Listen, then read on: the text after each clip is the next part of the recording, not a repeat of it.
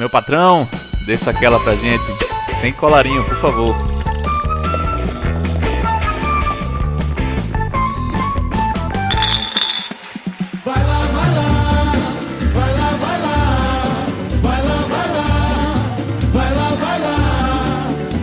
Fala meu povo, fala minha pova! Tá começando mais um Sem Colarinho e tenho hoje um convidado muito especial aqui, um cara que já foi meu colega de trabalho, por assim dizer, um cara que foi da minha banda Long Neck e que hoje seguiu carreira na música e seguiu de uma maneira muito massa, cada vez maior e que além disso tem uma história pessoal, uma história de, de vida bem legal, já, já se envolveu com coisa pra caramba.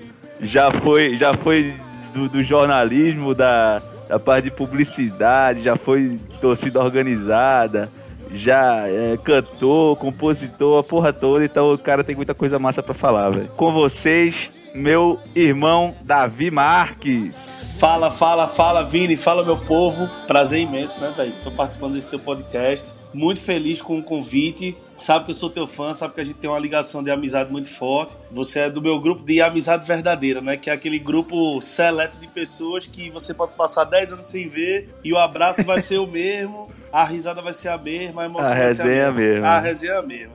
Tem cara que você vê todo dia e você tem 10% da intimidade com que tem com outros amigos, né? É, tem um negócio que eu vi um dia desse, programa de Ale Oliveira. Ele entrevistando o Denilson, aí Denilson falou, meu irmão.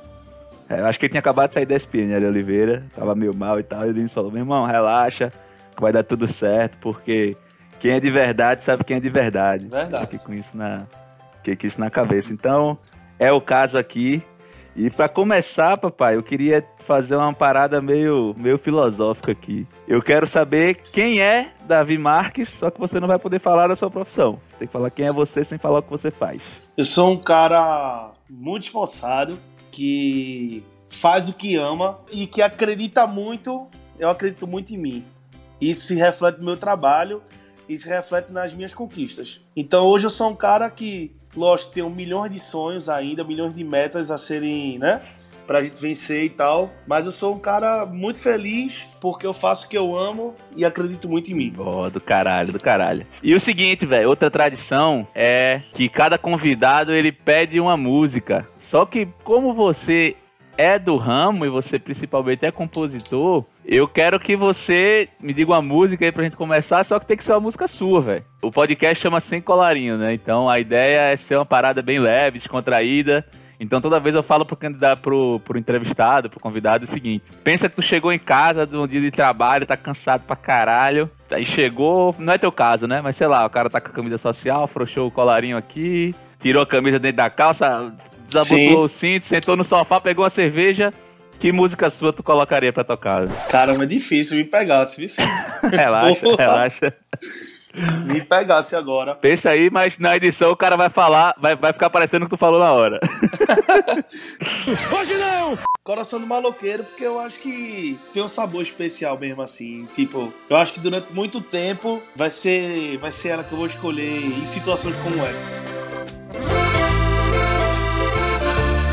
Eu sou todo largado, ela é toda discreta. Eu falo tudo errado, ela é toda correta. Eu ando de busão, ela de motorista. Eu curto um forró e ela curte Anitta.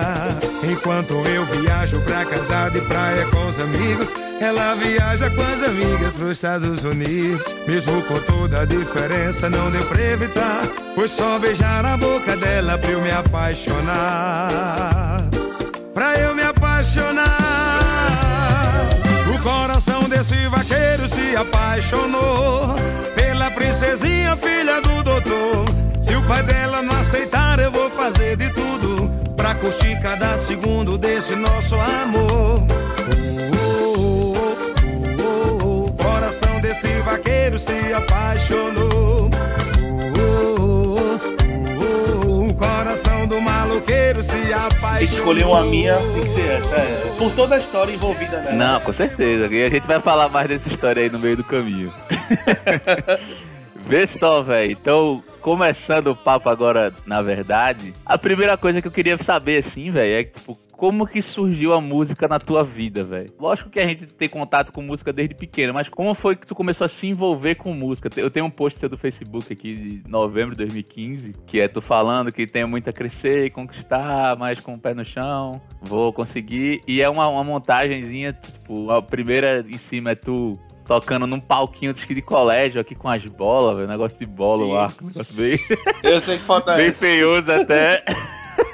e outra, tipo, tu acho que é no Samba Recife aqui, velho. No palco, uma multidão do caramba atrás aqui, que é uma sensação Assim, não tem como descrever a sensação, é um negócio muito. Verdade. Você vê que tem um monte de gente ali, ali vendo, ali curtindo e tal, sensação muito única. Então eu queria saber como é que foi esse teu início, velho. Como que tu começou na música, como foi teu primeiro contato? Fala aí um pouco disso. Véio. Então, acho que bem, bem clichêzinho assim, como você falou, a música tá presente na gente, né? Mas eu, eu entendo que a música, de forma familiar, no meu coração, assim, sempre ela teve presente, porque a música ela liga momentos familiares, né? Então, uhum. é um tio meu meu que chora escutando Zezé, é uma lembrança que eu tenho do meu pai, escutando música com outro tio meu, música internacional, que o pai só escutava música internacional. E aí você vai ligando, e isso mais 8, 9, 10, 11 anos, eu não tinha interesse nenhum de aprender nenhum instrumento, nem nada. Eu me criei em um bairro chamado de Arte São Paulo, aqui em Recife. Pra galera que tá escutando, que eu sei que vai ter gente no mundo todo escutando, tem um bairro em Recife, que é da zona oeste do Recife, que é um bairro um pouco mais periférico. Ele não chega... Não chega a ser uma comunidade, né? Mas é um bairro mais... É um bairro mais afastado até do centro centro e tal. E arrodeado por comunidades. Então, tipo, a minha infância foi na rua mesmo, assim. É, tinha os meninos do da onde eu morava, mas a gente vivia com os meninos das comunidades também. Então, tipo, era muito junto. Sim, sim. Manhã teve o meu controle ali, eu tinha muito respeito por ela, mas eu andava pelo meio da galera mesmo desde pequeno. Meus irmãos, eu tenho dois irmãos mais velhos. E aí, meus irmãos têm o um grupo deles, de amigos e tal. E desse grupo, tem os três caras que tocavam cavaquinho. Um é meu primo, outro era dois amigos dos meus irmãos. E eles faziam pagode, velho. Tocavam pagode. Eu tenho lembrança, Vinícius, de ir pro colégio com meus irmãos, meus irmãos mais velhos, tipo assim, eu era oitava série, eu era primeiro ano. Eu tô chutando, tá? Porque tem uma diferença uhum. aí de 10 anos. E aí, arte popular muito forte, tá ligado? É, tocando, muito pagode, velho. Recife é uma cidade pagodeira, né, velho? Sempre foi, né, velho? É, é, essa época aí a galera curtia muito pagode mesmo. Então, eu cresci no meio disso assim, e eu comecei a ter vontade. Até que um uhum. dia, resumindo bem muito assim a história, até que um dia, é, com 12 anos assim, a gente foi na praia, eu ia de ônibus, pô de Arte São Paulo para Boa Viagem de ônibus com meu irmão e esse meu primo que toca cavaquinho, Léo Pequeno, toca cavaco e tal, mas nunca foi profissionalmente, entendeu? Sim, sim. E aí eu vi o cavaquinho lá na casa dele, a gente foi embora, quando tava na parada de ônibus pra voltar, eu dei uma perreada no meu irmão para pegar o cavaquinho, velho. E aí meu primo fez, pronto, pode levar essa porra aí, agora eu não vou te ensinar não. Dá teu churro. Vai e vença. e aí eu não lembro se eu comprei, se assim, a minha memória é um pouco fraca para isso, se eu comprei ou se eu ganhei revista aquela clássica revista das notas, tá ligado? Com a posição dos eu, eu tive, passei por isso, velho. Não tinha nem internet direito, né, velho? O cara comprava revista. Eu, eu cheguei Just... a ter um violão, comprei revista, de todo porra nenhuma. não sei tocar nada até hoje. E aí eu tenho um primo, e, e, aí do outro lado da família, que é a minha família de sangue, eu tenho um primo, Israel, que eu acho que tu conhece. Sei, Israel, nessa época, arranhava no violão as músicas de axé. Vê que loucura, são dois polos. E aí eu primeiro aprendi a tocar violão, rapidinho, aprendi com muita facilidade a tocar violão. Mas, tipo assim, poucas semanas que eu peguei o violão, que eu já tocava umas três musiquinhas, eu já fui pro cavaquinho. Então, velho, com 13 anos eu já tava tocando cavaquinho e violão, tá ligado? Arranhando, mas tava. E aí, Recife, para quem não sabe, gente, também, Recife é uma grande cidade, certo? É uma metrópole, mas Recife a gente costuma dizer que é um ovo. Todo mundo se conhece é. e, e a vida de todo mundo se cruza. Tinha uma banda na época que se chamava Marreta e o Planeta. Essa, essa é a banda que arrasta.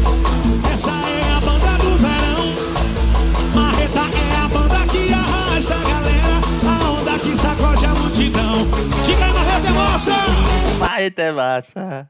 Essa é a banda que arrasta. No, God! Essa é uma participação do editor do Sem Colarinho com um pedido formal de desculpa por essa experiência que você acabou de viver.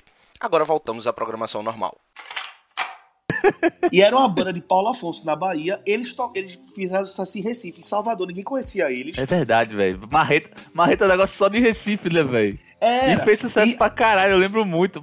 Aqui, fez sucesso aqui. Ela fez muito sucesso, Olinda Bia, Samba Recife, Caldeirão e tal. Eu ficava, velho, olhando o repertório e eu queria aprender a tocar aquelas músicas. Eu dizia, meu irmão, o cara sabe tocar 50 músicas. Eu ficava vidrado no cara do cavaquinho. Quem morava no meu condomínio era Scooby. Scooby é um cara que toca baixo até hoje em Camisa 10, que é uma banda de pagode. Vê que doideira do cara, o Scooby me conhece desde pequeno, velho. E um dia Scooby disse, Davi, essas músicas são quatro notas. Sol, Mi menor, Lá menor e Ré. Sim, sim. É um quadrado, pô. Tu vai tocar todas as músicas de swingueira É, é, do, é aqueles do quatro Brasil. acordes que tem um monte de vídeo na internet, velho. É, tipo, só... mi- Tipo assim... Pá, para, para, para, para, para, para. Você toca todas as músicas swingueiras do mundo. e aí, velho, eu aprendi isso... E eu fui, pronto, agora fudeu, né? Eu sou. Eu sou o cara. Sou profissional Você toca agora. tudo. Toca swingueira tá aqui. Não, quem toca swingueiro tá aqui. E aí, a partir disso, eu comecei a pegar, tipo, muita música de pagode e tal. Então, com 13 anos aí, meus irmãos já me levavam pra umas festinhas de prédio, que eles iam beber, tomar cachaça, e eu tava no meio da galera velha, mais velha, tocando cavaquinho. Mãe nem gostava, velho. Eu ia meio que escondido e tal, não sei o quê. Porque minha nota não era das melhores e tal, e, eu, e aí eu só queria saber de música mesmo nessa época aí. Então, eu montei minha primeira bandinha no colégio com 14, Tocava com meus irmãos, eu tinha minha primeira bandinha que eu já me apresentava no- nos intervalos do colégio, que era eu no cavaquinho, um cara no surdo e um cara na bacurinha. Era três caras. Aí a gente tocava e a galera dançava. Aí com 15 anos a gente montou uma banda chamada Banda Zoeira, que é essa, essa banda da foto. Banda zoeira, eu- lembro que tu falava. Então. Era aí, pô, me respeita, pô. Toquei, toquei banda zoeira. É, Era, então. Aí, velho, essa banda, isso aí foi meu primeiro show. Vê que doideira. A gente tinha banda, a gente só ensaiava, pra falar a verdade, mas era bem legalzinha, era bem quadradinha a banda. E aí a gente fez uma festa Aham. num domingo na casa de um cara, de brin- da casa do baixista da banda, e pintou a oportunidade de tocar na festa do colégio que eu estudei, que era Colégio São Paulo, e virou depois esse colégio da foto, incentivo. E aí, velho, a gente fez o show e foi repercussão no bairro, velho. Foi repercussão no bairro. Meu irmão, os tiraram onda, os meninos botaram pra lascar, não sei o que, foi muito massa. Todo mundo, pronto. E a gente continuou, acabou que, tipo, isso é um espaço de um, dois meses, tá? Eu já tava tocando em casa de pagode aqui, da Zona Oeste, pagode da Zaração. Aí tinha um bar aqui, repertório, na Zona Norte, que é até perto de onde eu moro hoje. É, sei, ali, na, ali perto do Mercado da Madalena. né? Perto do Mercado da Madalena, eu moro na torre Mas hoje em dia, né? existe, velho. Desistiu até um dia desse, velho. É, tá lá a mas eu acho que não existe mais não. E aí eu já toquei lá no repertório isso, escondido, porra. Mãe não sabia não. Meu irmão me levava escondido pra tocar. Não, tia, Davi vai ali comigo, não sei o que e tal. E a gente ia tocar. Não ganhava um real, velho. Mas era massa. E aí, realmente eu me mudei de Arte São Paulo, tipo, a banda acabou e eu não tive mais banda. Aí eu sempre, eu virei aquele cara do colégio, que era o cara do cavaquinho, tá ligado? Eu levava muito o cavaquinho pro colégio. Primeiro ano científico, Todo Segundo colégio tirou, um, ano. né, velho? é, eu era esse cara aí, pô, que ia- ficava fazendo pagode no banheiro. Era o pagode, porra. Todo intervalo tinha pagode na sala, pô, tá ligado? E a swingueira tava muito em alta, então eu sabia todos aqueles solinhos, tá ligado? De swingueira. É, no- nosso ensino médio foi muito swingueira, né, velho? Swingueira era. Tu ia pra festa, não tocava sertanejo que nem hoje, era swingueira, né, velho? Pra galera que tá escutando aí, que é mais jovem, 20, 21, 22, essa galera aí, nessa época, gente, 2008, 2009, 2007, Recife era swingueira. As bandas. É porque assim, banda de forró tocava, mas assim, as bandas de Recife eram quase todas de swingueira. Meu apelido no bairro lá de São Paulo era Baderna, porque meu timbre de voz é um pouco rouco e eu sou branquinho e tinha um cantor que era Isaac, que foi cantor de Baderna e depois foi de Vai de Três. Eu já contei essa história pra Isaac. Sim, sim. E a galera dizia que eu parecia com ele e tal, não sei o quê. Aí tipo, me chamava de Baderna, o cara era o nome da banda. E eu era fã da banda, pra falar a verdade. E aí eu fiquei mais fascinado ainda, velho, porque teve o Olinda Bia, foi o primeiro show grande que eu fui na vida. Foi o Olinda Bia que quem vai pra Olinda Bia vai lembrar, foi o Olinda Bia com muita areia, com muita poeira, que Cláudia Leite parou o show na época Babado Novo. E quando você comprava o ingresso do Olinda Bia, você ganhava o CD de Piscirico, velho. Só conga, só conga, conga, só conga, só conga, conga, conga, conga, você quer? Conga, conga, conga, você quer? Agora chega a bacurinha! Chega a bacurinha!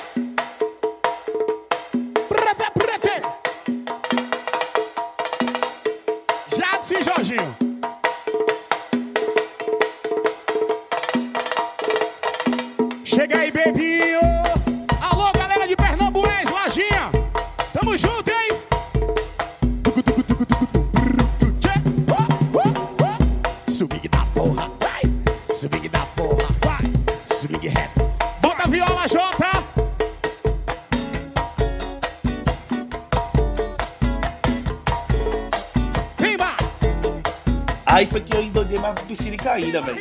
Tinha aquela música. Márcio Vitor tinha uma música com Tregum e tal. Aí eu, meu irmão, pirei nos caras, meu filho. Eu sou fã. E já de São Paulo, velho, vários amigos meus curtia. Era hardcore, tá ligado? Punk rock. Eu era o pagodeiro da galera, tá ligado? Tipo, sim, sim. Vários sim. caras escutavam rock. Metaleirozinho de bairro, né? Metaleirozinho de bairro e eu era o cara do pagode. Pra turma tirava onda comigo assim, né? Lá vem baderna, lá vem cavaquinho, lá vem, lá vem ele com os pagodes dele. Tá vendo essa merda aí? Isso não é música, não. Tá vendo essa merda? É.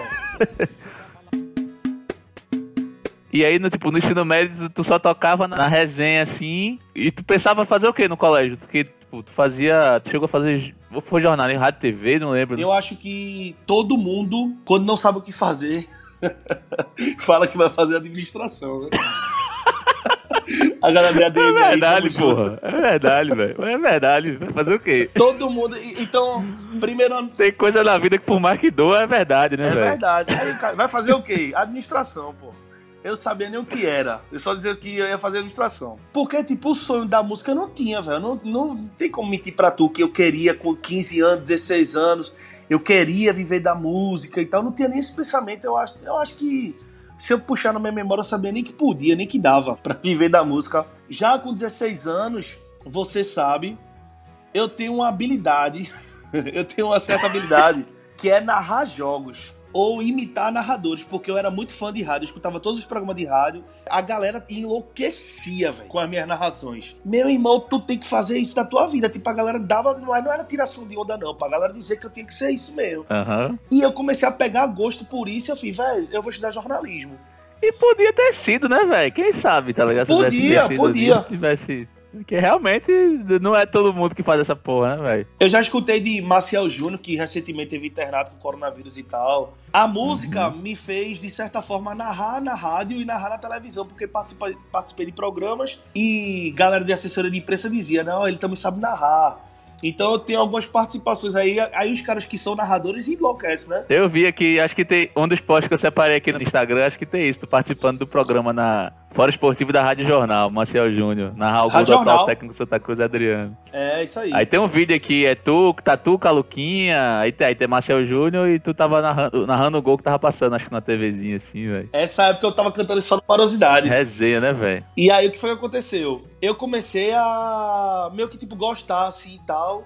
Então, ali, no terceiro ano do colégio, o Sport tava na Libertadores, que foi em 2009. Verdade. 2009. E eu comecei a criar, eu tinha um blog, criei um blog que se chamava Blog Super Time da Ilha. Comecei a acompanhar o esporte, assim, falava sobre o esporte e tal. E comecei até a ter seguidores na época no Twitter. E fui enveredando aí pra esse lado do, do jornalismo e tal. E aí fui fazer faculdade, sendo que na época acabei que eu fiz publicidade. Minha, minha vida acadêmica universitária é muito louca. Eu fiz publicidade e propaganda e fui trabalhar. Assim que terminou o colégio, já comecei a trabalhar numa lavanderia industrial hospitalar como auxiliar administrativo. E depois eh, surgiu para eu trabalhar numa agência de publicidade que também uma tia minha era sócia. E aí eu estudava publicidade e propaganda. Porque na época, isso é um dos pensamentos que eu tenho assim. É fogo você com 17 anos, 17 tem que decidir o que você vai ser da vida e já sair do colégio, tem que escolher uma faculdade, escolher tua profissão. Então, meio que, eu meio que passei aí, não, pô, publicidade e propaganda na minha onda, não. E aí foi quando eu fui fazer realmente jornalismo. E aí, fazendo jornalismo, escrevendo e tal, é, isso aí, né, 18, 19 anos. Aí vem um detalhe que você já citou aí no começo, o Esporte Clube do Recife. Tem sempre um uhum. paralelo na minha vida, assim, desde sempre. Uma ligação muito forte com meu pai, meu pai já faleceu, eu tinha 10 para 11 anos, pai faleceu, mas eu desde, ia desde pequeno com meu pai para os jogos. E peguei uma paixão que meus dois, outros dois irmãos não têm, tipo, de ser torcedor muito assim. Eu puxei a meu pai mesmo, assim, o amor pelo clube. E continuei seguindo o esporte. E nessa época já de bairro, lá em Jardim São Paulo, eu já ia com os amigos para jogo e frequentava a torcida organizada do esporte, que é, chama-se Jovem, né? A torcida Jovem do Esporte. E aí começou. Mais na frente, como eu frequentava a torcida e tal, tinha muitas amizades, resumindo a história, eu acabei cuidando da comunicação da torcida, né? Tendo um cargo de diretor de comunicação da Jovem. Então eu passei a cobrir o clube no Nordeste, acredito no, no Brasil, mas eu posso, eu posso te afirmar que no Nordeste e no Norte. Foi a única torcida organizada que teve, tipo, um cara que cobria o dia a dia do clube, junto com a Globo, pô, junto com o SBT. Eu fazia, ficava na sala de imprensa, tinha meu notebookzinho, gravador, perguntava e tal, e cuidava de outras partes da comunicação da torcida. Instagram nessa época não era forte, era site, Twitter. Uhum. E viajei muito, viajei para ver jogo, enfim. De certa forma, eu fiz uma certa história da torcida, acredito. É, até pela minha conduta também nunca tive problemas com outros aspectos assim, porque eu sempre tive uma relação mais diplomática até com outras torcidas e tal. E criei muitas amizades dentro dela, até hoje, né? Quando eu quero ir pro jogo, a galera me considera, fala comigo, conversa, ajuda até no que posso. Uhum. É, eu vi, eu vi. Outro post que eu separei aqui foi um falando do o que tu falou. Tu já não era mais da torcida de 2016, assim, não era mais da comunicação, no caso. Sim. Né? E aí tem um vídeo falando uma matéria do JC, falando da violência e tal. E justamente a galera das torcidas falando que, tipo, a violência não necessariamente vem da torcida, né? Tipo, é uma coisa que já existia, de briga de bairro, de baile funk, não sei o quê.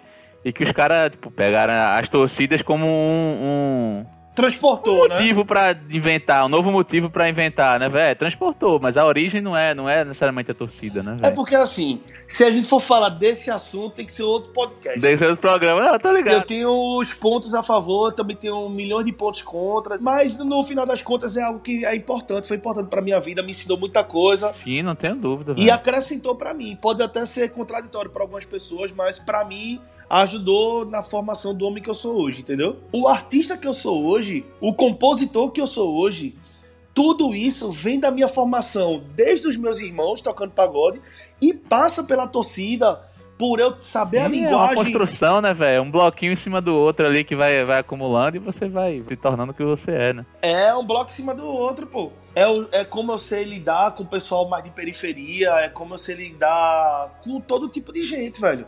E isso vai sendo muito importante. Eu costumo dizer que tem aquele cara da sala do colégio que tira 10 em tudo. Mas esse cara não consegue apresentar o trabalho na frente da sala. Uhum. É complicado. Não, esse cara não consegue liderar uma equipe numa empresa. Tem que ter o contraponto. Verdade. Felipe Barão, ele comentou algo comigo aqui. Se você é contratado, 91% do- dos, das pessoas são contratadas pelas suas qualidades técnicas. E demitidas pelos soft skills. Entendeu? Então vai, vem muito disso aí. Por sinal, você falou em Barão aí, quero ele aqui também depois, vai pra falar dessa parada dele da, da Casa do Parado, empreendedorismo. Você vai fazer essa ponte pra mim.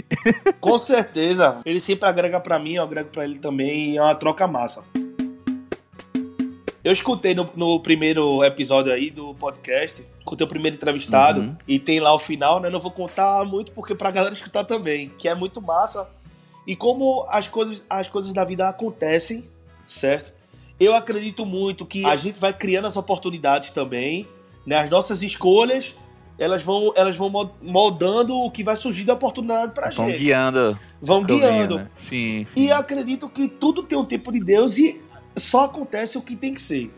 Se existem, se existem milhões de pessoas no mundo e eu sou teu amigo, é porque tem alguma coisa que tinha que ser.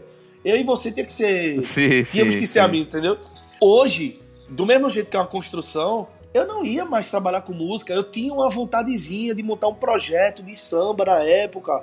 Eu já aí com meus 20 anos, mas pra brincar e tal, não sei o quê. E aí, um belo dia, Mas veio a ligação do nosso amigo Wilson. é, porque nessa época, pra galera entender, eu tinha uns 10 trabalhos. Eu estagiava, eu acho que na assessoria de imprensa, eu estagiava no INSS, eu tinha esse trabalho na torcida. Então eu tinha, eu tinha uns três empregos assim.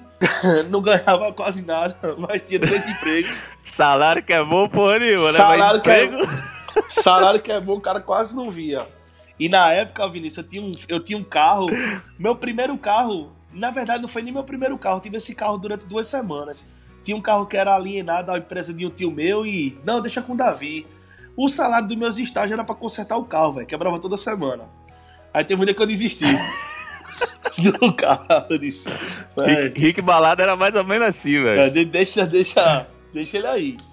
E aí, pra você ver como são as coisas da vida, né? Um belo dia, assistindo um jogo do esporte na casa de um grande amigo meu, Léo Cortez, em Boa Viagem. O telefone tocou, aleatoriamente assim, o telefone tocou. Alô, fala Davi, meu nome é Wilton e tal. Vê só, peguei teu número com o Cadu, que nem era o cara que é meu amigo, é colega. Cadu é um cara que eu gosto, mas não tinha nem ligação comigo.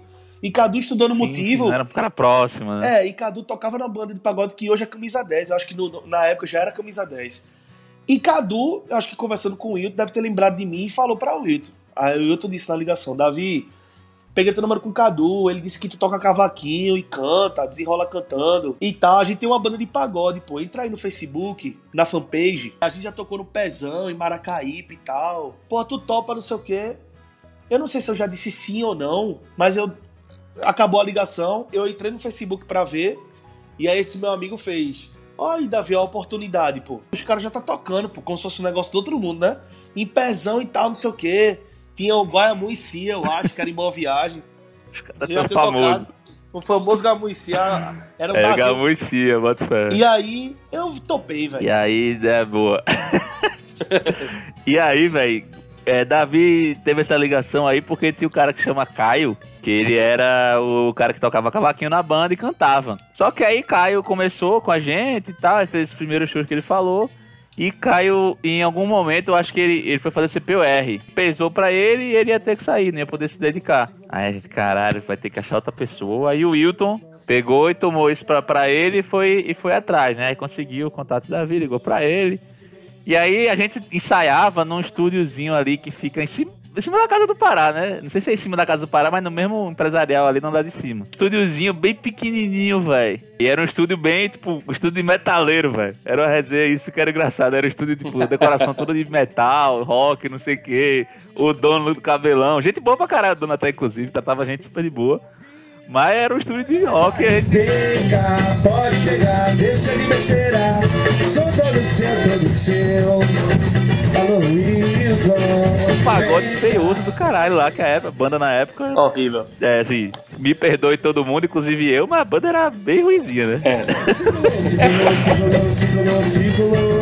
É tão maravilhoso o nosso amor. É tão maravilhoso o nosso Mas aí, amor. beleza, a gente lá esperando o ensaio começar, não sei o quê. Aí daqui a pouco entra, velho, esperando. Não, vai chegar o cara aí, o cara toca, canta, faz o caralho. E eu, meu irmão, o cara é pica, né? Quando vê, entra Davi, velho. Aí Davi, gordinho, branquinho assim. A primeira coisa que eu pensei, como se fosse ele, meu irmão. Esse cara toca porra nenhuma, velho. cara dinossauro do caralho. Aí ele chegou, né, meio tímido assim ainda e tal, mas chegou, não, sei que toco e tal. Aí começou a tocar, eu acho que com o Wilton cantando primeiro ainda. Aí ele fez, não, acho que. Aí depois eu não sei se o Wilton perguntou, se tu mesmo falou, ó, eu canto também, se quiser que eu dê uma palhinha aí e tal pra gente testar, não sei o quê.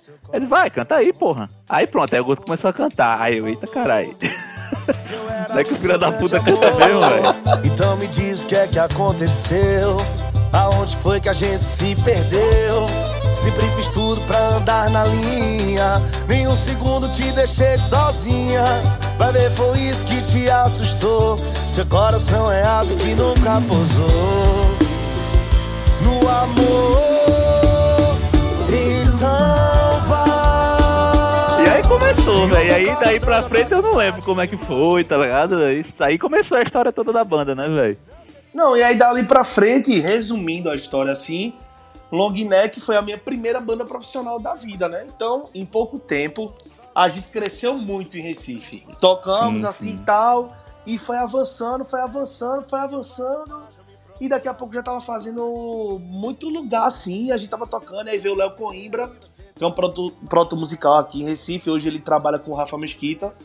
E aí Léo pegou, a gente ensaiou a banda, foi meses assim de É, ensaio. até foi muito legal isso que a gente, a gente viu, a gente construiu uma banda aqui, tipo, a gente tinha um grupo de amigos Não, ali que tocava verdade. e tal, cada um tocava uma coisa, mas a gente não era uma banda, não, não tinha casamento nenhum ali, não tinha, não tinha produção musical nenhuma, não tinha nada, né, velho? Era um bando de cara que pegava, vocês pegavam a cifra, a gente inventava algum arranjozinho. A gente escolhia as músicas que tocava. É, e assim, inventava uns arranjos bem, assim, um negócio muito Exatamente. feioso. E virou e a gente viu construir a banda, né? Chegaram os outros caras, né? Baterista, é, mais um cara pra percussão, baixo, teclado, e a gente viu isso construindo e tipo, foi, foram madrugadas e madrugadas de ensaio. Quem, quem vê as fotos do show, assim, não pensa o quanto o cara se fode, né, velho? De madrugada ensaiando, e esporro, e não sai, Verdade. passa cinco vezes a música e Verdade. erra, aí tem um dia que um cara tá mal, aí o cara erra toda vez o mesmo cara, e esporro e o caralho. Foi, foi muito massa essa, essa época, velho. Pra galera entender, foi tipo um colégio, aula de música. Tipo assim, Vinícius tocava surdo e ele tocava errado. Aí Léo teve que ensinar Vinícius a tocar o jeito certo. O tecladista já tocava na noite, mas tinha algumas dificuldades. Fabrício, baterista, nunca tinha tocado pagode, né, velho? Era do rock também e tal. E É, virou era. um puta baterista. Eu gosto pra caralho da, da pegada de Fabrício na bateria, velho. Justamente, toca muito. E aí, o que é que acontece? A gente viu a gente, a gente viu a banda crescer, a gente viu a banda virar banda e a gente viu tudo acontecer, tudo, tudo, tudo. Então, a gente daqui a pouco tava dividindo pra adiantar a história da banda. Daqui a pouco a gente tava no Samba Recife, no Samba Lounge, que era o camarote do Samba Recife, mas tocando com o espaço lotado, gente. Não era o palquinho lá do fundo do centro de convenções, não. A gente tocou pra muita gente. Globo, passando no NTV, e daqui a pouco a gente tava tocando nas principais boates da cidade. Dia de quarta-feira tinha uma boate em Boa Viagem, Saudoso Iguana, quem é de Recife vai lembrar. Os projetos já eram com o nosso nome, porque aí já entra Davi compositor. Na verdade, lá nos 15 anos, naquela banda zoeira, a música da banda já era minha. Mas eu nem sabia que isso era ser compositor. Já na, na Logneck, eu escrevi uma música toda a Patricinha, e aí os projetos da banda, tipo assim, a galera contratava e botava assim, quarta da Patricinha, sábado da Patricinha, que já era já remetia à música da gente, que era a música que eu tinha feito, e que a galera da Zona Sul aqui de Recife gostava.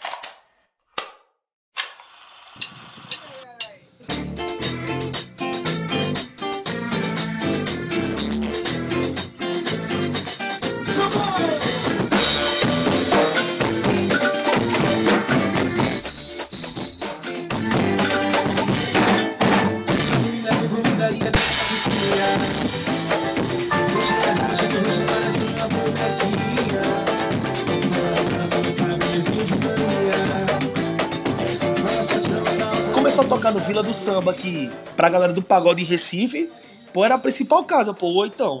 Tipo, a gente tocava pro Vila do Samba Porra, cheio. ali era bom, né, velho? Ali era bom pra caralho. Gostava muito dali. Só na marosidade, já num patamar maior, assim, tipo, crescendo muito, e a gente vindo no rastro de só na marosidade. Então, daqui a pouco, em um ano, a gente tava tocando e recebendo o prêmio da Rádio Transamérica como a banda Revelação de Recife, velho. Tá aí o Igona lotado e a gente recebendo o troféu da banda Revelação da cidade e tal, não sei o quê.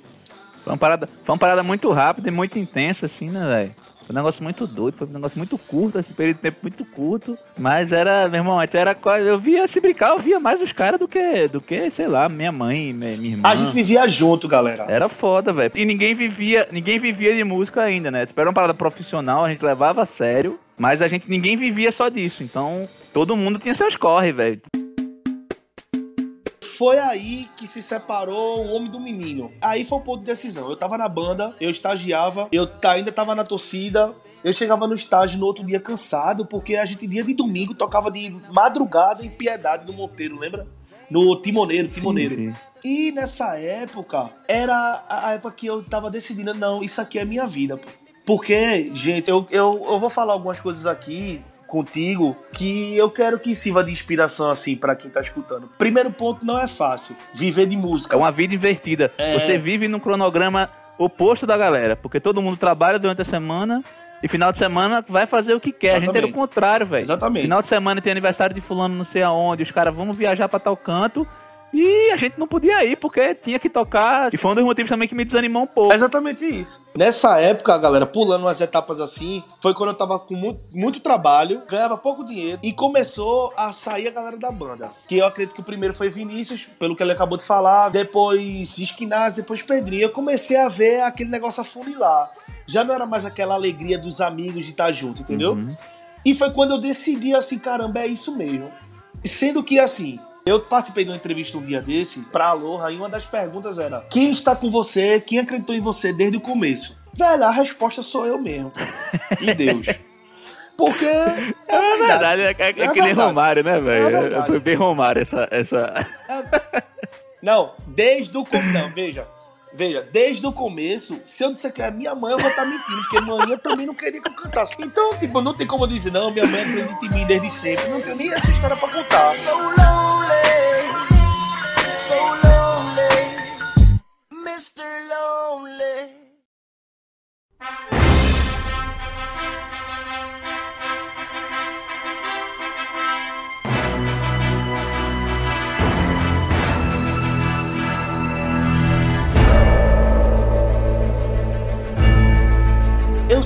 Tive muita certeza de tudo que eu queria. Eu tinha uma convicção que ia dar certo.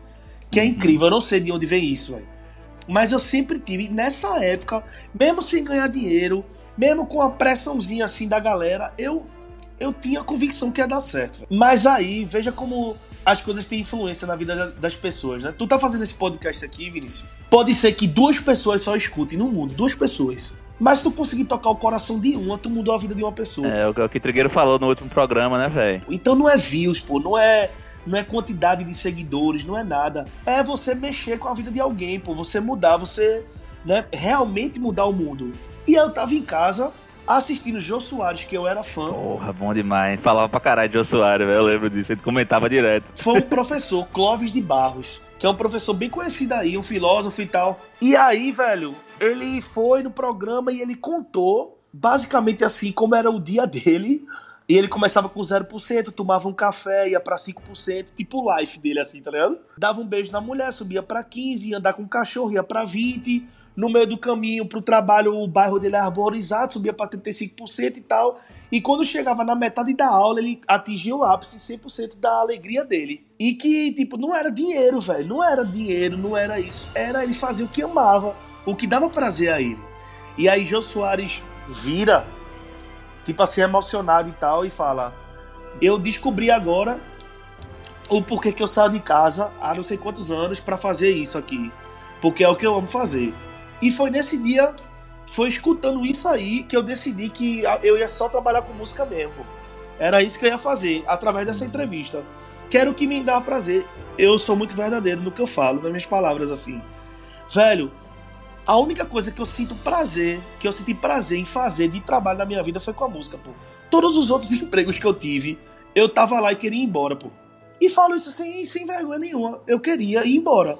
Tipo assim, só ficava esperando da hora. É, e não tem que ter vergonha, não, porque assim, pra muita gente, realmente o trabalho é um meio de, só um meio de sustento. E não tem nada de tipo errado nisso, velho. Às vezes é o que o cara tem. Às vezes o tipo. Às vezes o Exatamente. cara. Ele, ele. O que ele é bom e consegue ganhar dinheiro com não é o que ele ama, tá ligado? Eu até falo um pouco disso. Que, tipo, eu gosto muito do que eu faço, eu amo o que eu faço Exatamente. também. Tá ligado? Eu vou trabalhar com tesão, eu gosto do- muito do mundo corporativo, de negócio. Eu viajo pra caralho nisso, eu gosto, eu trabalho com tesão. Mas assim, eu gosto do que eu faço, mas é- se eu não faço, vamos assim, não faço o que eu gosto. Porque se você perguntar, sei lá, o que é que tu queria trabalhar, Vini? Sei lá, eu ia dizer outra coisa, dizer, sei lá, música, eu ia dizer. Tem coisas que eu gosto mais de fazer. Mas eu gosto do que eu faço Perfeito. também. Só que muita gente não é assim, velho. O cara às vezes não gosta do que trabalha e a gente é privilegiado. A gente tem que, a gente tem que entender até que a gente é privilegiado por ter uma carreira, uma perspectiva de evolução num trabalho que a gente se sente motivado pra fazer todo dia, entendeu? O cara não acorda, puta merda, vou ter que ir fazer isso. Porque grande a maioria da população é assim, Tu velho. tirou da minha boca o que eu falo. Eu falo isso. Quem convive comigo escuta eu falar isso várias vezes. Privilegiado. Quando eu falo que eu queria só que dessa hora de largar, lógico que tinha momentos dos trabalhos, até na torcida, que eu fazia coisas que eu gostava. Mas não era o que me dava muita alegria mesmo, não era. Quando eu decidi isso e tal, foi quando eu saí da long neck, fiz a minha primeiro meu primeiro projeto solo, foi bem rápido e eu fui chamado pra Só na Marosidade.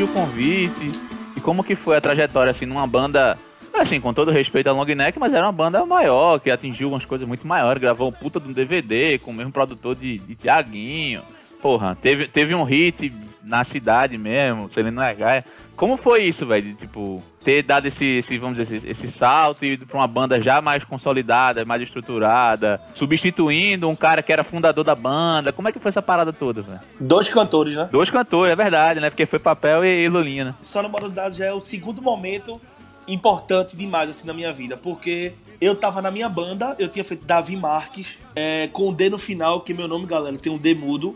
E aí eu já tava tocando assim na Big House que tinha em Piedade, em umas boadas assim. Mas, tipo assim, ganhando pouco ainda, porra, não tinha meu carro. É, eu tinha que usar o carro da minha mãe e acabava que eu arranhava o carro com o instrumento, era aquela agonia. A banda que eu tive, manda abraço pra todo mundo, mas a galera não tinha carro, então eu ia, eu rodava Recife buscando levando a galera em casa. Era uma correria danada, sem ninguém pra investir dinheiro em mim, sem nada. E eu indo, pô, e eu indo. Sendo que aí, um dia, eu passando por Boa Viagem, eu tava meio estressado assim e tal, mas nunca pensando em desistir, nunca. Uhum. E aí eu vi o caminhão de Só Namorosidade, vê que loucura.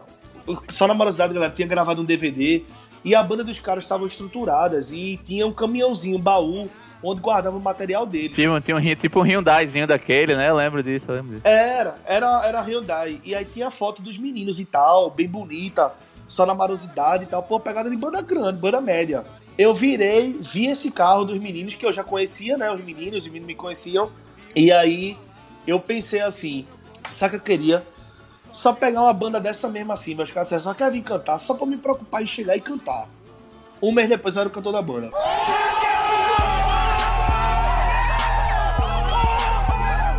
Meu irmão, isso é muito louco na. Eu vou Isso doideira é muito demais, né, velho? Isso é muito louco, porque tudo que eu falo acontece, mano. Gente, ó, pode acreditar, pode acreditar, pode acreditar. São duas coisas na minha vida que acontecem.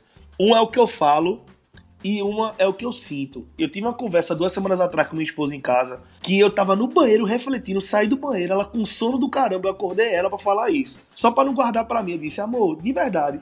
E ela, fala, meu filho, eu mostrei ponto por ponto o que eu tava, o que eu tava falando tinha sentido. Todas as minhas escolhas, até o presente momento, deram certo. Todas me levaram para algum lugar que deu resultado. Eu não sabia que tava tendo procura para cantor de Sona Marosidade, não sabia de nada. Eu vim saber depois de meses como foi que me escolheram.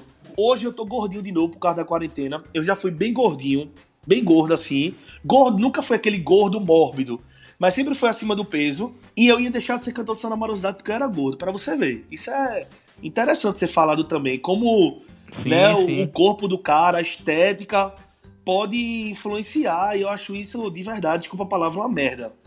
Mas enfim, Léo Coimbra, mais uma vez, que tinha sido nosso produtor empresário em Logneck, ligou pra mim um belo dia do nada e fez: Davi, tu sabe cantar essas músicas? Mandou umas músicas. Eu fiz: sei. Ele vai lá no site Só Namorosidade mais tarde. Pronto, nessa hora eu disse: eu sou o cantor da banda. Cheguei de noite, cantei, apertei a mão da galera e fui embora. Tipo, foi rapidinho assim. Que é que depois eu descobri que tava tendo outros cantores chegando pra cantar lá, entendeu? Ah, porra, não sabia. Que massa, velho. Que massa. É, aí Léo Coimbra no mesmo dia falou pra mim, fez, ó, fica ligado que amanhã eu acho que vou falar contigo, mas tu vai ser o cantor da banda, a galera vai te escolher. Aí tinha Patrick, né, que é empresário da banda, foi empresário da banda, ó, os meninos meio que encasquetaram um pouquinho porque tu tá gordinho e tal, não sei o quê, mas eu disse, meu irmão, aí emagrece, pô.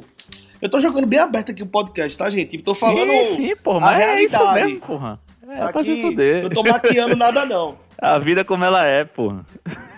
Eu fiquei feliz e triste ao mesmo tempo que eu fiz, porra, velho, deixar de ser cantor da banda porque eu tô gordo, velho. Caramba, isso me deixou um pouquinho triste, tá ligado? Apesar de ser um negócio merda, às vezes serve pra um motivo bom, né, velho? Do cara, porra. Mas você viu, e realmente aconteceu isso, ligaram, ó, tu vai ser. Aí eu acho que uns dois, três dias depois, eu aí você, você vai vendo que tá ficando velho, quando você vai vendo a mudança das mídias sociais também. Aqui em Recife, galera, tinha uns perfis que era tipo Divulga Recife e tal. Quando tu saía nesse Divulga Recife, pô, tu tava estourado. Eu acordei, velho, com meu Facebook lotado de mensagem, porque tinha lá uma matéria. Davi Marques é o novo cantor da Sona Marosidade, velho. A galera parabenizando. Foi aí que eu entendi que o nosso trabalho na Logneck tinha sido massa, mas o Só na Marosidade tava muito acima do da gente pela, Sim, pelas sim. conquistas dos caras, como o Vinícius falou. Aí foi aí que eu senti como era cantar numa banda médio porte assim e tal. Porque Só na Marizada meio que entrou, entrou no social da cidade, assim, né, velho? Tipo, sair em coluna, Não, já- saía muito na e, mídia. e outras cidades. A gente já tinha saído do, do estado pra tocar, já tinha dividido palco com Cidade Negra e tal, na long neck, mas só na Marizada era uma parada, era uma parada diferente. Foi nessa época que eu acho que eu fiz um, bom, um, um trabalho muito massa, porque eu peguei uma banda, saindo os dois principais cantores, se desfazendo praticamente de 80% da sua linha de frente, ficou Clebinho, né, e Deco, eu entrando sem investimento nenhum, sem música nova de trabalho, sem nada. Me botaram lá pra ser cantor e pronto. E aí peguei o pagode embaixo em Recife, a banda com cachê alto, com mudança, ninguém queria contratar e tal. Começou a tocar muito pouco, muito pouco, muito pouco. E aí começou a ficar, tipo, o negócio ficou pesado, mas hora nenhuma eu pensei em desistir. Até que um dia Um primo meu, Israel, que eu citei ele lá no início do, do podcast. Israel ligou pra mim e fez: Davi, vai ter aniversário de Márcio, um amigo meu, lá em Setúbal. Tu topa fazer voz violão lá? Eu nunca tinha feito voz e violão. Um show, voz violão. E eu cantando só na marosidade. Tu topa fazer um voz violão lá? Eu fiz, quanto, quanto tempo? Duas horas, topo. Nessa época, galera, isso foi tipo numa sexta, ou foi no sábado. Na segunda-feira eu tinha um cartão vencendo de 600 reais. Quem nunca? Quem nunca, né? Quem nunca? Desses 600 reais, galera, eu não tinha um real pra pagar o cartão. E aí, quanto é o cachê? Eu, 600 reais. Eu não acredito não, velho. Aí, meu... Mentira, porra. Foi, foi. Aí meu primo, não, pô, 600 não, tá pesado, tu é doido, não sei o quê. Mas vamos, pô. Aí eu acho que foi 200, tá ligado? Ou foi 300? Foi 300, eu acho que foi 300. Aham. Já tinha o som lá, cheguei com violão e tal. Quando deu as duas horas de festa, meu primo chegou e fez: Ó, a galera quer que tu toque mais umas duas horas aí. Vai ser mais 200. Eu fiz: Fico na hora. Detalhe, eu fui pro, pra, lá em casa, eu tava em casa, quando terminou a ligação, eu peguei um papel e anotei todas as músicas que eu sabia tocar voz e violão. Isso foi, galera, 2000 e acho que 2016, por aí, sei lá. Aí eu peguei, anotei tudo, fiz uma soma. Se eu demorar 3 minutos cada música, 3 vezes 30. 90. pô. E aí eu, caramba, se eu der um intervalozinho também das músicas de um minuto, vai dar duas horas, pronto. Quando eu aceitei tocar mais duas horas, já comecei a enrolar lá. Mas fiz duas horas. Aí já subiu pra 500. Quando deu quatro horas de show, duas mais duas, quatro horas, meu primo chegou e fez, ó, quer que fique mais duas horas. Eu falei, meu irmão, eu não tenho nem mais música pra tocar, pô, já tô enrolando. Ele fez, mas é mais 200, pô, é mais 200. Aí o, o aniversariante fez, repete as músicas. Irmão, e a galera, eu acho que a galera não tem noção, mas cantar e tocar cansa pra caralho. Demais. A coluna do cara fica torando. E aí, o cara fez, repete as músicas, pô, repete as músicas. Ninguém lembra mais o que tu tocou há quatro horas atrás, não. Fiz isso. Todo mundo bicado. Todo mundo bicado dentro da casa. Aí toquei de novo. No final das contas, galera, acho que deu umas seis horas de show. Voz e violão, muito cansado. E eu saí de lá, tipo, com 800 conto. Ou foi 900. No geral, lá, deram mais dinheiro e tal. Eu saí com 900 reais. Agora, imagine você. Eu tava liso, a banda tava tocando pouco. E em seis horas de trabalho, eu ganhei 900 reais. Como é que a cabeça do menino ficou? Eu fiz, oxe, paguei o cartão amanhã. É uma milha de ouro. É uma mina de ouro. Agora, lógico que isso aí entra também o talento, pô. Tipo assim, a galera gostou da Sim, minha voz, sim. gostou da minha Lógico, resenha. Se não, a turma nas primeiras duas horas tinha mandado eu ir embora, tá ligado?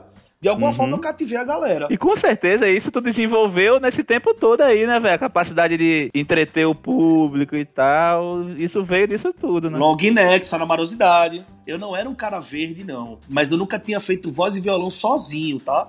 Mas eu já tinha o palco, já tinha desenvoltura de tudo.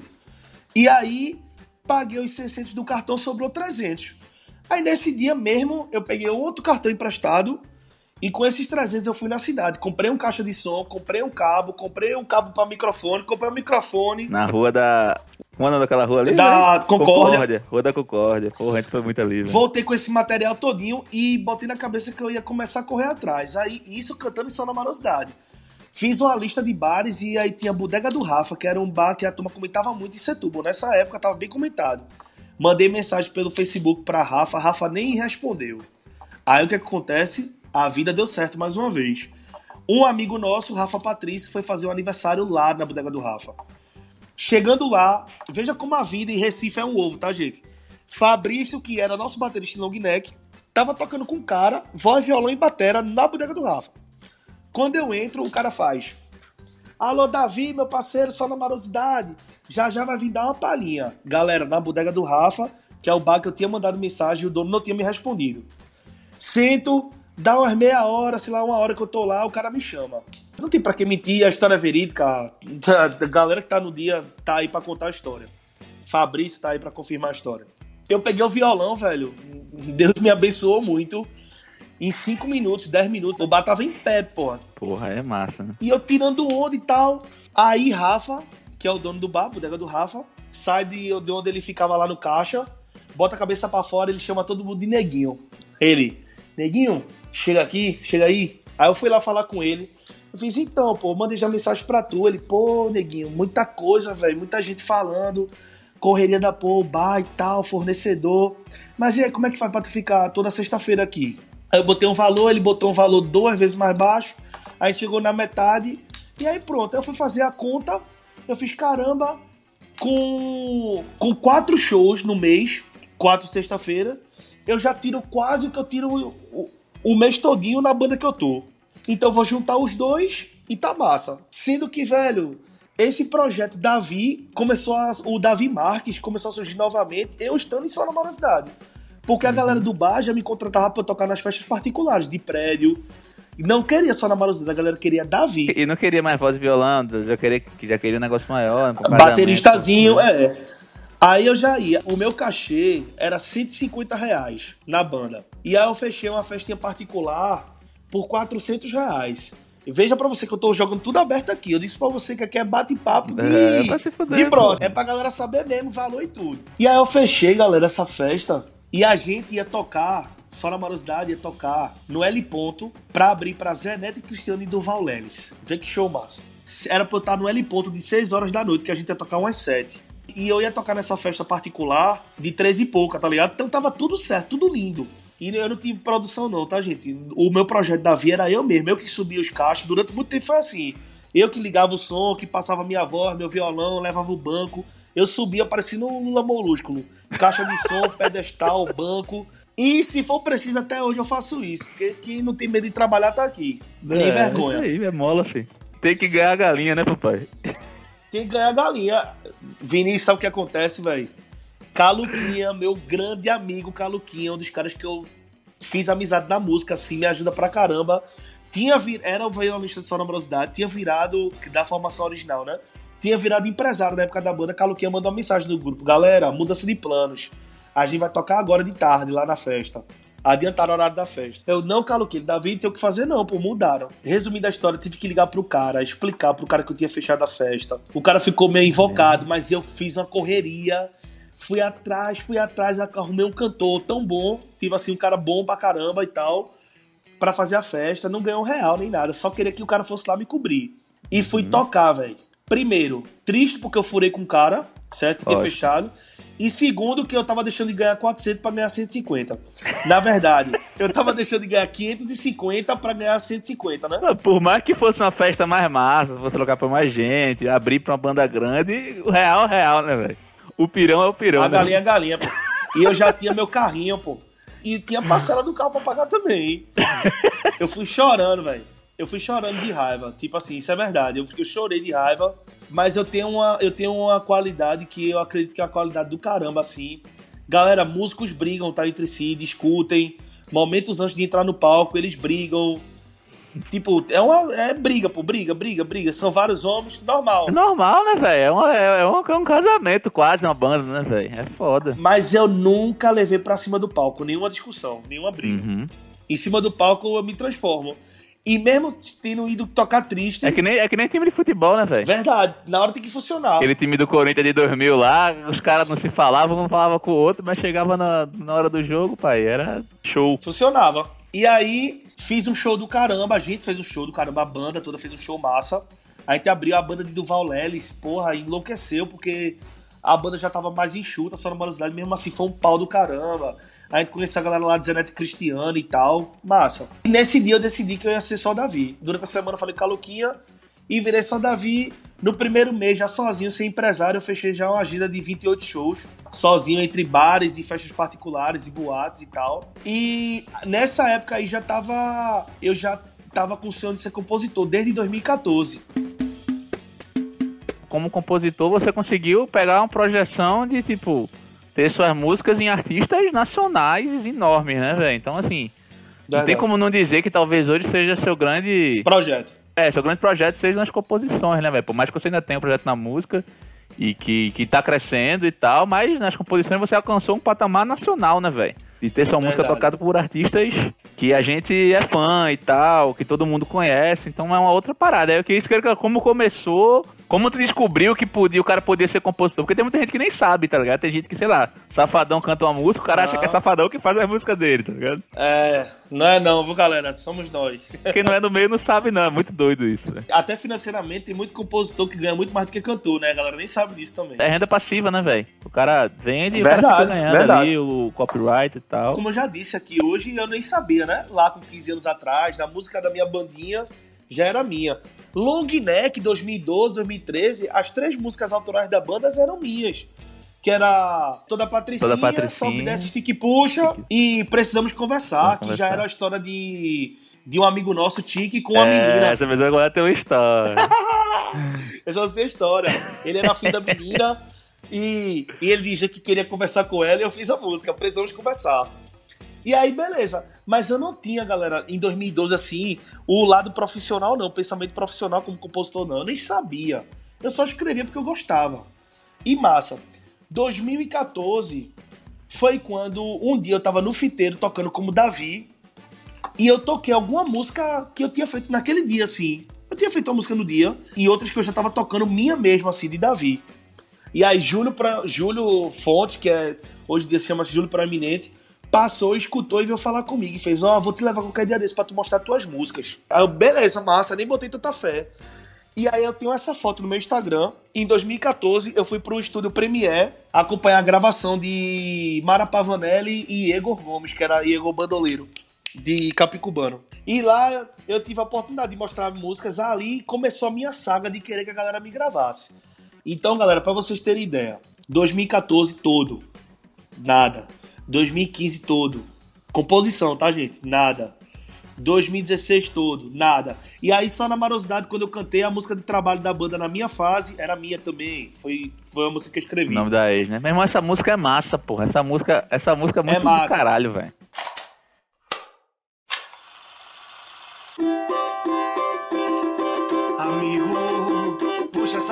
Cadeira logo, senta aí. Eu tenho tanta coisa para te falar e você vai ter que me ouvir. Eu sei, você entrou de cabeça nessa relação. Essa mulher mexeu com o seu coração, mas agora escute aí. Eu vi ela beijando a boca de outro, te deixando por fama de corno. Eu não tô ficando louco. Isso é complicado pra você escutar, mas ouça o conselho que eu vou te dar. A sua ex era bem melhor. E o nome da ex, o nome da ex era farra, cachaça, noitada, balada, junto com a mulherada pela madrugada. E era farra, cachaça, noitada, balada, bebendo de bar em bar com a minha bar que era farra, cachaça, noitada, balada. Ou junto com a mulherada pela madrugada. E era farra, cachaça, noitada.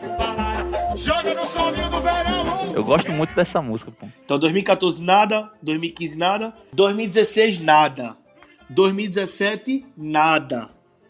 E aí, 2017, no final dela, Balov, nosso amigo, que já estava compondo com Lucas Medeiros e tal. É, Lucas Medeiros hoje está muito bem nacionalmente no cenário das composições. Balov, que inclusive já adicionado também, também já tá convidado pra vir aqui depois, velho.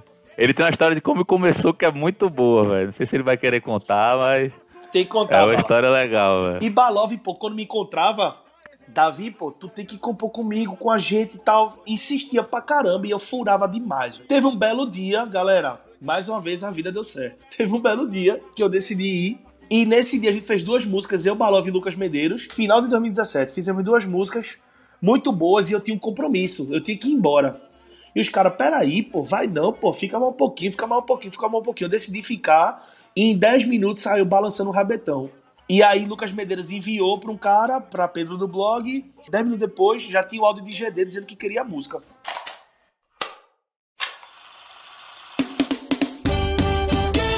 Sucesso do GD.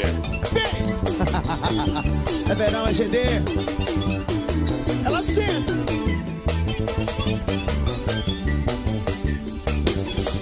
Ela podia ser santinha, ela podia namorar, só que é mais forte que ela. Essa mania de sentar, ela podia estar em casa e bem longe do paredão. Só que é mais forte que ela. Essa vontade de jogar o bumbum, no chão. Balançando, balançando, balançando o rabetão. E aí foi a minha primeira, minha primeira grande emoção como compositor. E pra uma galera assim, nem se liga, porque tipo, a galera, como tu disseste, a galera nem sabe, pô, nem entende desse trabalho de compositor, tá ligado? Então foi uma emoção massa do cara, eu enlouqueci assim, porra, GD vai gravar. E tipo, porra, a música, velho, ela já virou a música número um desse CD de GD. E ali naquele dia eu fiz, caramba, consegui uma parada massa. O caminho é esse. Tentei, tentei, tentei, tentei, tentei, tentei. Continuei, comecei a me dedicar mais. E aí um belo dia eu acordo, pego o violão e vem a música inteira, Coração do Maloqueiro, todinha, em 10 minutos também. Como foi? Foi do nada assim, velho? Foi, tipo, eu acordei e fiz, velho. É, é isso que eu queria perguntar. Como é que é teu processo de criação, assim, velho? Tu fica pensando, tu, tu tem fonte, sei lá, tu olha, tu tem, sei lá, coisas que tu segue na internet que te dão ideias, ou é do dia a dia? Eu acho que o processo, meu processo criativo vem da minha vida, velho. De tudo que eu já passei.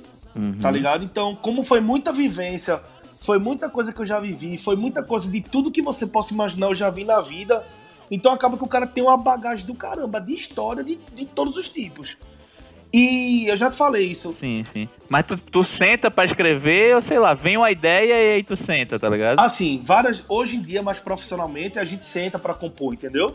Sento, mas eu não consigo ainda ter uma rotina de composição. Tipo assim, todo dia é um foco, é uma Não meta. tem, não, tem, não tem um protocolo, né? Porque, como você sabe, você me conhece, eu não consigo fazer nada com obrigação. Então, vem várias músicas, vem no banheiro, quando eu tô tomando banho, 80% delas. Aí eu já tô com a ideia, às vezes eu tô andando no carro, vem um refrão. E depois eu falo com outro parceiro, ligo pelo WhatsApp, eu marco pra vir aqui, aqui em casa. Enfim, as músicas vão surgindo desse jeito. Mas Coração do Maloqueiro surgiu, eu acordei e fiz a música, velho. E aí mandei pra Simon, Simon deu uma mexida lá no refrão. Fiz o vídeo no outro dia de noite, no prédio de John Geração, foi John que filmou. Essa história pouca gente sabe. Tava eu, Maia e John. Fiz a música e o vídeo estourou, velho. O vídeo estourou em Recife. Aí, com o vídeo estourando organicamente, eu ainda patrocinei. E aí deu uma estourada massa. Foi quando surgiu toda a história de Coração do Maloqueiro, que aí tu também tá inserido nela, porque tu participou disso. Que aí conecta comigo, doideira, né, velho? A vida é muito louca, né, velho? Pô, por coincidência, Aí eu tava em vai ver. Fortaleza, viajando a lazer. E por aí eu morava lá, que tinha tocado contigo na banda, que começou essa porra toda. É muito doido isso, né? Isso é doido. Exatamente. E aí, galera, é uma história que ninguém sabe. Eu fui pra Fortaleza e eu nunca tinha tirado uma viagem pra mim. Tipo assim, porque como eu já tô na música. Desde antes eu já trabalhava, depois entrei na música, eu não tinha muito lazer, não, tá ligado? Era tocando. Quando todo mundo tá tendo lazer, eu tô tocando. E eu viajei pra Fortaleza. Por coincidência, Vinícius, como ele acabou de dizer, tava morando lá. E aí, com o Vinícius morando lá, a gente se encontrou e tal. Sendo que eu cheguei em Fortaleza, teve um mal entendidozinho. Hoje em dia isso já tá tudo resolvido. Um, um MC gravou a música e soltou a música, velho. E eu fui dormir pra encontrar Vinícius de noite. Quando eu acordo de seis e pouca da noite, eu tô cheio de seguidor já. Tipo assim, tinha uns 500 pessoas a mais me seguindo. E marcação de canal de funk. Porque o cara soltou o vídeo de Coração do Maloqueiro cantando com um, um, um jovenzinho assim de 13 anos cantando e 21 Ferrari. E tava um boom, Jogo do Amor com MC Bruninho. Então essas músicas de batidão estavam estouradas. Acordei desesperado, fiquei logo invocado. Enfim, saímos. O pessoal de São Paulo ligou pra mim, a gente tava no barzinho, eu saí da mesa do bar pra resolver e tal. Eu lembro, eu, eu tenho essa cena na Galera- cabeça, tu encostado no carro assim, perto do barzinho, falando, gesticulando pra caralho. E aí, o que é que aconteceu? Isso foi numa sexta. No sábado, eu fui pro Beach Park em Fortaleza. Quando eu chego na frente do Beach Park, meu empresário Chico Acioli liga pra mim e faz: Ó, Davi, quem vai gravar contigo vai ser tal artista que eu não posso citar aqui agora. Mas era um cara grande. E ele não mandou o vídeo, cara. Não mandou o vídeo dizendo que ia gravar comigo. Fica ligado aí que alguém pode ligar pra tu e tal. Velho, quando dá na hora de entrar no parque, eu vou tirar uma foto, meu telefone toca, a ligação cai. Quando toca de novo, eu alô. Fala, Davi! É Mano Walter, meu velho!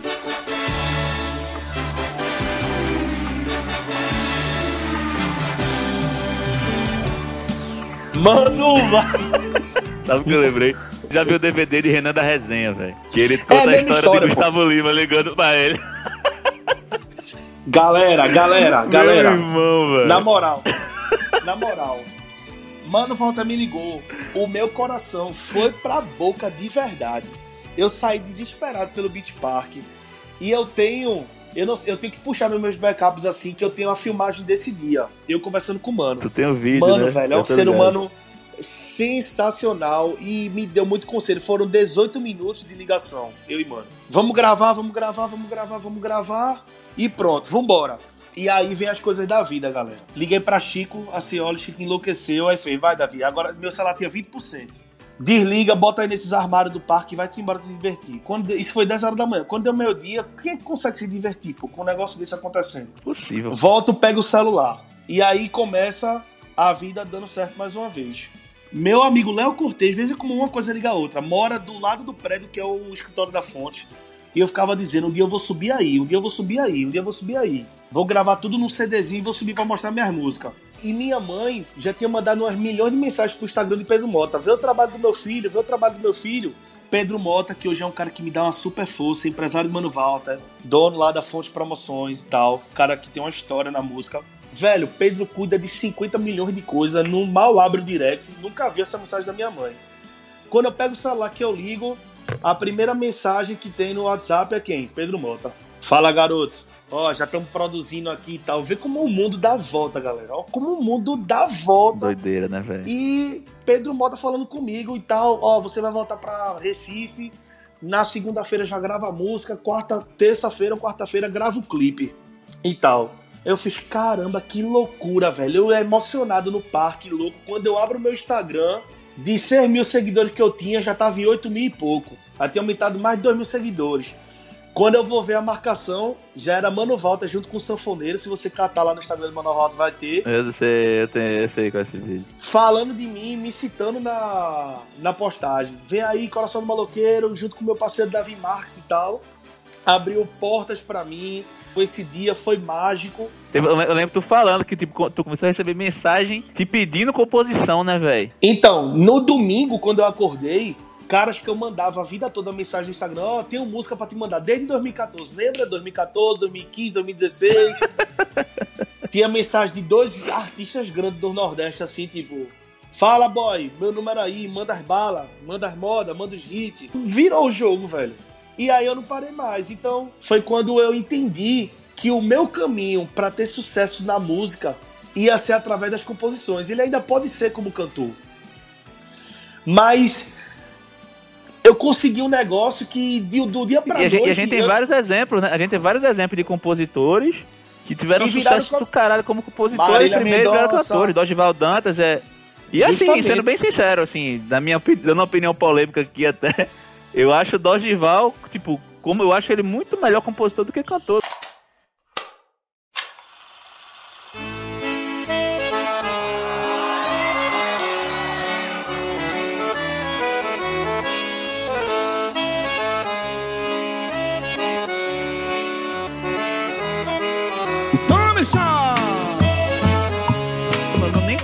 Tanto, tipo, os shows dele, tá? ligado? Porque eu acho ele muito melhor como compositor do que como cantor. Mas o cara conseguiu e hoje tem sucesso. Eu sou faz fã, a eu sou parada, fã, entendeu? Eu prefiro, eu prefiro as músicas dele na voz, na voz de outras pessoas. Da Mas galera, né? Ele conseguiu construir uma carreira musical, entendeu? Virou, ele virou a, a cara da parada. E é uma coisa que Verdade. pode acontecer com você, nada impede. Só fazer uma, uma justiça aqui. Que outro cara também que me deu dica pra caramba no começo, escreveu comigo. A minha primeira música de trabalho pra minha carreira, Papo Furado, foi junto com ele, que foi Diego Barão. Quando eu disse, Diego, velho, eu tô muito atrás disso e Diego deu uma força, compôs comigo, me ajudou, tipo, falou, me deu muita dica. E é um cara Diego, pra quem não sabe, é, o composi- é um dos compositores de. atrasadinha, que foi a música que venceu tudo ano passado. E você chegou atrasadinho. A música de Vinícius Júnior lá do meme e tal. Que é uma puta de uma música, inclusive. Gosto pra caralho dessa música. Essa música é foda, velho. Você lembra das histórias? Uma vez uma tia minha, ela nem sonha que falou isso, ela nem lembra que falou isso. Lá na época do long neck, sim, mas vai cantar a vida todinha, vai trabalhar com isso? Aí, aí o cara guarda aquilo ali, né? No coração. Um pouquinho. O cara guarda, o cara guarda. Uhum. Aí daqui a pouco vem outro. E não sei o quê. E tu só trabalha com música? e vem aquela, e vem aquela galera, vem aquela Mas tu galera. trabalha com o quê? Não, tu eu sei que tu é música aí, que tu faz as músicas aí, mas tu trabalha com o quê?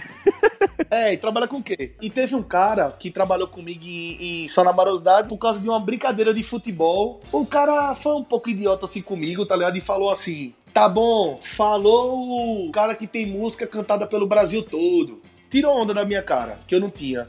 E, velho, não é foda que depois de um ano disso, tipo, eu tava com um clipe que hoje tá pra bater 6 milhões de visualizações aí e tal. E foi aí que eu entrei de cabeça mesmo. Eu tinha duas opções. Entrar de cabeça no lado artístico ou entrar escrevendo. Sendo que aí eu já engatei, velho, depois de Coração do Maloqueiro, música em Hulk, música em muita gente. Foi uma música atrás da outra. Porra, essa música de Hulk é muito. Acho essa música muito massa também, velho. E agora eu queria que falasse também de Saliênciazinha, que meu irmão. Saliênciazinha, meu irmão tocava essa porra em todo canto, velho. Alô, Batidão Estronda! Alô, DG! Mais um hit que vai dominar o Brasil, hein? Brasil, hein? Brasil, hein? Brasil, hein? Tá querendo meter o passinho, rabeta nervosa, faz o quadradinho. Vai no chão gostoso, desce com carinho. Ao som do pontinho, em qualquer baile ali incomoda. Senta, contrai, de frente, de costa, de frente, de costa, de frente, de costa, de frente, de costa. O seu bumbum vai tremendo na sequência de tomadinha Na saliênciazinha, saliênciazinha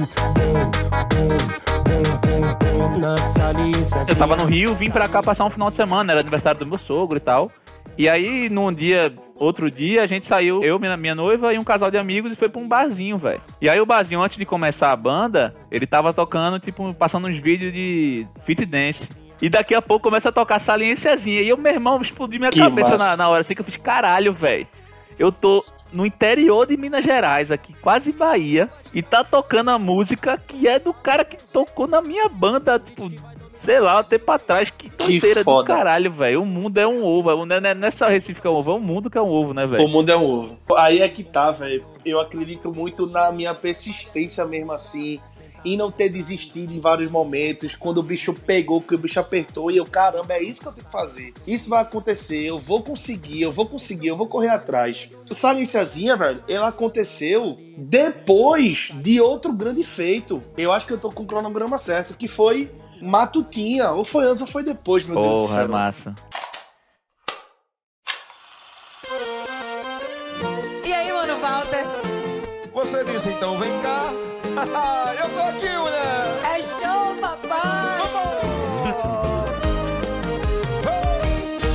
Calça rasgada, bota de couro, chapeuzinho de palha, sorrisão no rosto matutino, coisa mais linda, o número um da sua cidadezinha. Ele falando, a gente é de se apaixonar. Oi, oi, oi, oi, oi, meu coração tá na batida, dois pra lá e dois pra cá. Eu vou falar com sua com seu painho. Eu deixo. Pra você virar meu xodózinho, eu vou falar com sua Essa mãe. música, quando eu lembro que eu lembro que tu me mandou, tu me mandou a, a guia ainda. Foi, foi. Eu, eu, te- eu mandei pra Laís, minha noiva, e, tipo, casou muito com a história da gente, tá ligado? Que o apelido dela na época da, do intercâmbio era Maninha. Aí meu irmão fez, caralho, que irmão, tem alguma coisa aqui, porra, não é possível, velho. Puta de uma música. Vini, pra galera entender, quando eu falei aqui no podcast que, velho, as minhas escolhas deram certo, foi que um belo dia eu fiz assim, velho, eu vou me juntar com os caras que estão querendo e que são talentosos e vou fazer um grupo, velho. E foi Balov, Vitinho, que era guitarra, que é guitarrista de Rafa, de Rafa Mesquita hoje, que hoje foi batizado por nós de Vitinho Poeta, e Aleph, que tá voando nas composições também. E aí a gente, velho, fez junto Matutinha e já fez Saliciazinha e já meteu música em gente pra caramba. Depois eu fiz a minha segunda viagem pra Fortaleza e botamos música em Zé Cantor, Chicabana e tal. Hoje eu fiz até uma listinha essa semana porque eu mesmo me esqueço. Artistas de 2018, do final de 2018 pra agora, 2020, Eu já passei da marca de 26 artistas que me gravaram, velho. São mais de 30 músicas gravadas por outros artistas. Então, tipo assim, essa semana conversando com outro cantor aqui de Recife, o cara falou: É, e tem gente que disse que Coração do Maloqueiro não deu certo, não deu em nada. Porque a turma acha que é um. É, o cara, Um o cara acha que vai ter uma bala de prata que vai garantir a vida do cara pra sempre, né, velho? Justamente. A, a música pode não ter estourado que nem outras músicas, sei lá, que nem Tentativas em Vão. Mas, porra, é uma música que muita gente que segue Mano Walter conhece, porra. E que te fez entrar ne- nesse mundo, né? Te deu, a- o, vamos dizer, o cartão de acesso pra esse mundo da composição. Foi o cartão de visita total. Então, porra, como é que ele diz que não deu certo uma porra dessa? Como é que diz? Entendeu? E aí, Cláudia Leite, velho, já foi um negócio assim muito gigante, porque, pô, ela mandou um áudio e tal, o Vinícius já escutou esse áudio. E assim, Porra, esse áudio de Claudinha também foi foda, velho. O negócio, ah, essa matutinha sou eu, não sei o quê. Não foi um negócio assim, velho? Eu lembro tu mostrando. eu me lembrei muito, velho, do menino Davi de Jardim de São Paulo com cavaquinho, tá ligado? Ouvindo babado novo. Puta que pariu. Tipo assim, eu vou ser gravado, tipo, uma música que eu escrevi por Cláudia Leite, porra. Tipo, é Cláudia Leite, pô, é um dos maiores nomes da nossa música, pô, das maiores cantoras, pô. Um dos maiores produtos de sucesso. Tocou só na abertura da Copa do Mundo, só. Tá Somente. ligado? E essa mulher gravou uma música minha. Mano Walter, velho, que já era um negócio assim. Isso é doido pra caralho, É muito louco. E Mano Walter já é um cara assim, que é um fenômeno. Velho, é um dos, um dos caras mais fodas que eu conheço na música. Um cara que me ajuda até hoje. Que, tipo, vem tocar em Recife, eu faço participação com ele, que me dá moral. Já gravou outras duas músicas Não, é, minhas. ele, ele parece. Você pode falar aí, mas ele parece ser um cara muito. De, que nem a gente falou no começo, né? Um cara muito de verdade, assim, né, velho? Muito. Parece um cara muito humilde e tal. Pensei pelo jeito que ele fala, pela, até pelas músicas dele, talvez. Que ele parece ser um cara muito gente boa, velho. Não, ele é muito. Ele é fora do Vamos, normal. vamos sonhar alto, porque sabe um dia eu não trago ele aqui também, quando isso aqui ganha mais corpo e tal. Vamos sonhar, tem que sonhar. Vamos correr atrás disso. Eu, eu lembro, eu lembro da música dele, velho. Eu lembro que eu tava estagiando na obra, o cara mostrou a música, era tipo, era Playboy Fazendeiro, se eu não me engano o nome da música, velho. 2015, eu acho. E aí, Mano Walter, no comecinho, meu irmão, quem é esse cara? Mano Walter, velho. Eu achei até o nome meio esquisito, depois quando eu voltei no intercâmbio e tal, não sei o que, o cara virou sucesso, tá ligado? Verdade. Imagina, imagina o que ele passou nessa época, que ele lançou essa música lá atrás. O quanto ele deve ter, o quanto ele deve ter passado pra lançar essa música, que deve ter sido importante pra caralho na carreira dele na época, tá ligado? Todo mundo tem seu tempo, velho. Todo mundo tem sua história. Tem cara que estoura com 20, tem cara que estoura com 40 anos. E por aí vai, velho. É, eu converso muito com Yasmin aqui em casa. A gente, o ser humano, ele tem que parar de querer viver a vida do outro, que o outro apresenta no Instagram. Porque a gente não briga quando eu brigo com quando a gente Sim, discute e principalmente que é o seguinte, o Instagram ele é o, ele é o palco do cara, né, velho? E é danoso demais você comparar o palco de outra pessoa com o seu bastidor, velho. Que seu bastidor só você sabe, você não sabe o que esse cara passa e principalmente passou pra chegar ali, tá ligado?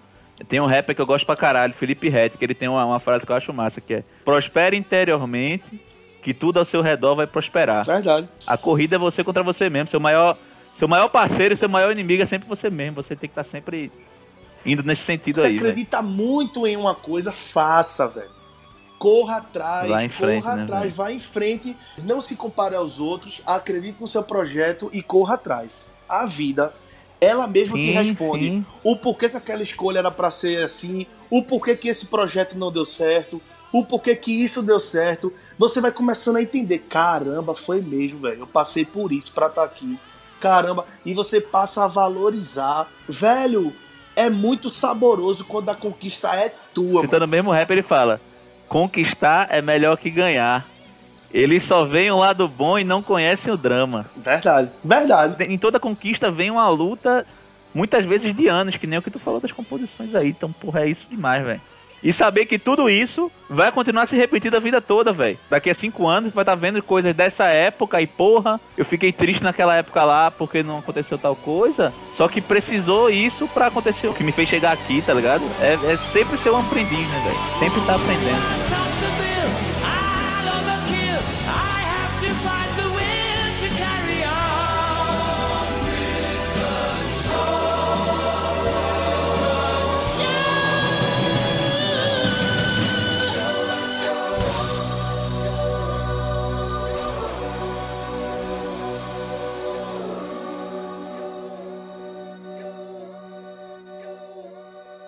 Deixa eu falar uma coisa.